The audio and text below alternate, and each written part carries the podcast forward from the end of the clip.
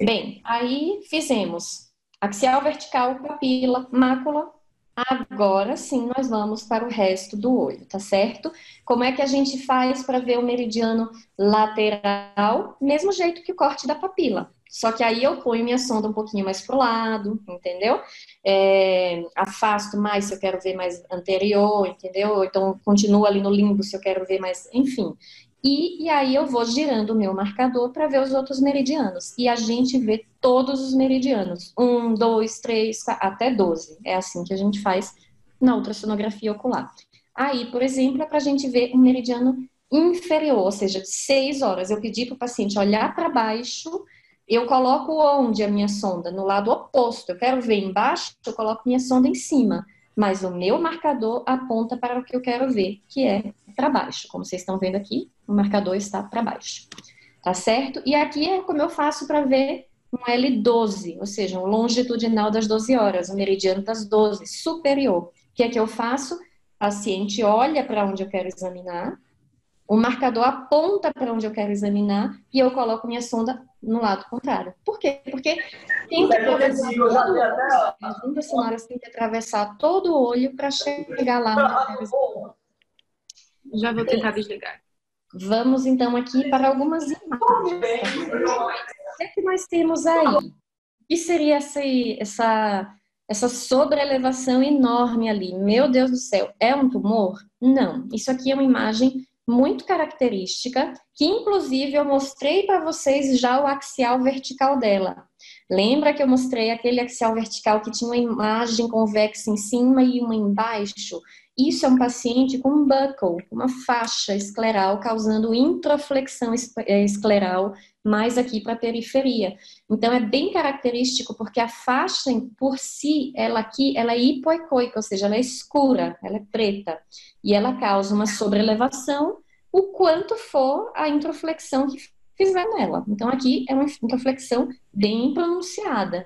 Então você pode chegar a ver uma imagem tão elevada como essa e sim é um buckle. Como é que você vai ter certeza? faça 360 graus, você vai achar que geralmente quando é feito 360 graus, você vai olhar lá 360 graus, vai ter essa mesmíssima imagem, tá certo? E outra coisa, que mais a gente vê nesse exame? A gente vê que infeliz, infelizmente esse paciente redescolou a retina.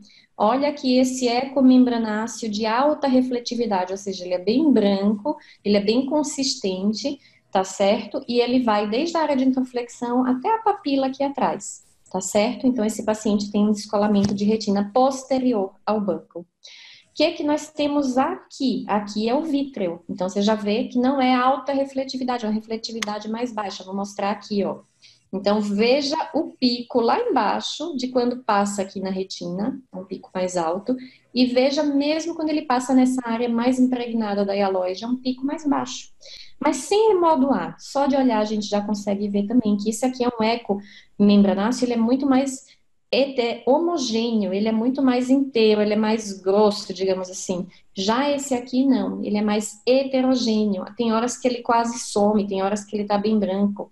E outra, na, o exame cinético também é muito importante. No exame cinético, esse descolamento não, não mexia nada. Já o vítreo faz aquele movimento ameboide que a gente vê logo que é só vítreo mesmo, tá bom? Com uma hemorragia vítrea aqui, que são esses ecos puntiformes, ou seja, esses ecos mais branquinhos ali no meio do vítreo. Aqui já é um descolamento de retina tracional diabético. É um descolamento antigo. Por quê? Porque você vê essa retina muito mais espessada.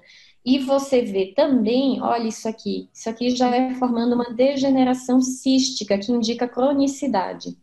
Vou colocar, isso aqui é um vídeo para vocês verem como a minha retina não mexe. O paciente mexe o olho para um lado e para o outro, isso é uma parte muito importante do exame, e a retina não balança nada. Então, é um, um descolamento de retina antigo.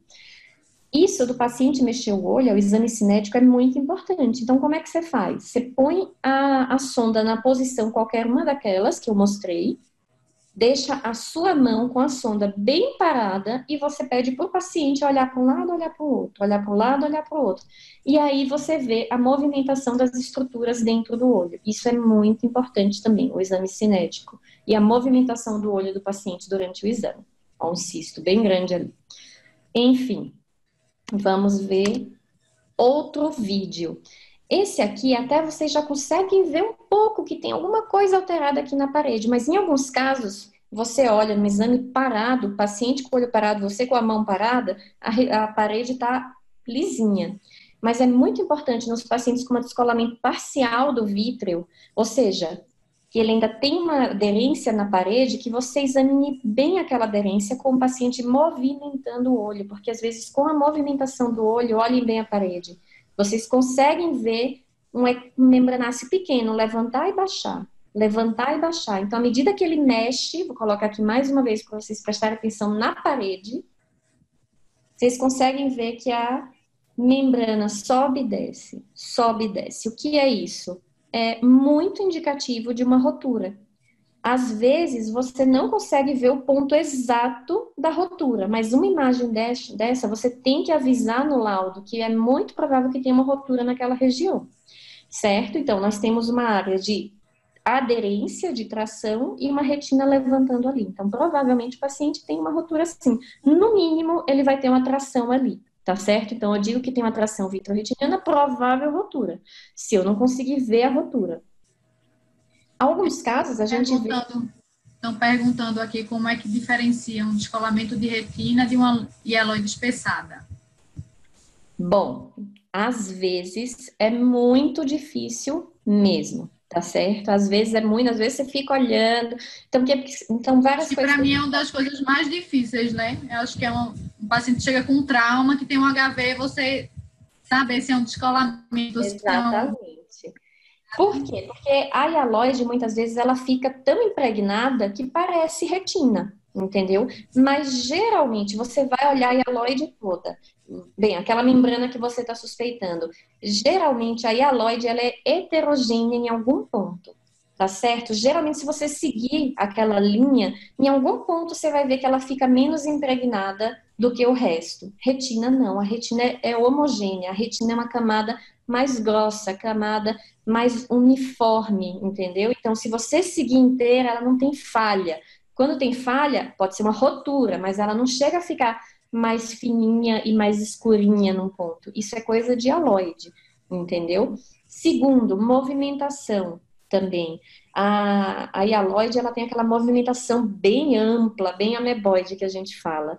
Já a retina, geralmente, ela tem uma movimentação em corda de violão, que é aquela coisa que balança, mas volta na mesma hora, balança e para. Então, a movimentação também ajuda muito. Quando o descolamento é antigo, ele não mexe, tá certo? Como eu mostrei ali aquele descolamento. É, já se for um descolamento recente, ele vai mexer. É que é com a movimentação. Já a hialoide não, é uma movimentação muito ampla que vai e que volta, entendeu? Então são essas pistas que a gente vai usando. Nunca vai ter nada na ultrassonografia que seja assim totalmente patognomônico. 100%. Tudo na ultrassonografia são pistas, pistas. Você vai juntando uma pista com outra pista com outra para chegar à sua conclusão entendeu? Então, na ultrassonografia com tumores, então, principalmente, vocês vão ver isso. A gente vai juntando dicas, entendeu? Para chegar a um diagnóstico. Outra coisa para diferenciar a hialoide também de retina, muitas vezes, ajuda muito, porque o problema é quando a gente tem uma membrana só. Mas procure o resto do olho. Se você achar em algum ponto que essa membrana que você estava achando que era retina, ela belisca a parede e faz uma tenda, matou. Tá certo? Então aquilo que você estava achando que era retina não era. É uma hialoide espessada que está causando ali um descolamentinho tracional na retina. Então, o que você achava que era um descolamento quase total de retina, não. Era só hialoide e está causando um ponto de aderência. Então, procure outras membranas também, tá certo? Então, isso aí são várias pistas que a gente pode procurar para tentar decifrar o enigma. Vou tá só fazer dois comentários rápidos. Um é que, com relação à mobilidade, se for uma hialoide muito impregnada, muito espessada, às vezes ela pode simular um movimento de corda de violão e aí dificulta também de você ver. Né? Então, só se for aquele quadro já bem antigo, de um HV bem denso às vezes, que fica aquela hialoide muito, muito impregnada, às vezes pode simular. E aí, a dica que a gente sempre aprendeu é que você pode fazer um corte transversal. Nesse corte transversal, você pega de superior a inferior. Por quê? porque sempre esse sangue ou essa inflamação, enfim, ela sempre tende a depositar mais inferiormente. E você consegue ver que essa membrana ela é mais fina superior e mais espessa inferior. E aí você consegue entender que, na verdade, ela não é uma coisa uniforme, não é uma retina, e sim uma hialoide impregnada. Também é uma boa dica para juntar, que às vezes pode não acontecer também, né? Tem uma outra última dica, Doppler. É bem, bem difícil lá, não tem em todos os lugares, não é amplamente disponível, mas um Doppler também pode ajudar a diferenciar se aquilo é uma retina ou não é, se no caso se vê vascularização ou não.